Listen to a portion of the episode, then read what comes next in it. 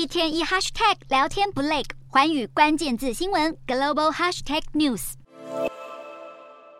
尽管最新经济数据反映美国通膨持续放缓，联准会鹰派官员却坚持保持全年利率上升。市场预期美国将维持更长时间货币紧缩政策，加上对经济衰退和美债上限的担忧激增，美国金融类股带头承压，美股四大指数全数收跌。道琼指数下跌两百五十二点四零点，收三万三千零四十四点五六点；纳斯达克挫跌一百零四点七四点，收一万零八百五十二点二七点；标普五百下挫三十点零一点，收三千八百。九十八点八五点，费半指数下跌七十九点零三点，收两千七百一十点四四点。欧洲股市方面，投资人担忧欧洲央行将跟进联准会脚步，持续激进升息，再度唤醒人们对全球经济衰退的疑虑。欧洲三大股市也全面收黑，英国股市小跌八十三点四一点，收七千七百四十七点二九点；德国股市下跌两百六十一点四四点，收一万四千九百二十点三六点；法国股市下挫一百三十一点五二点，收六千九百五十一点八七点。以上就是今天的欧美股动态，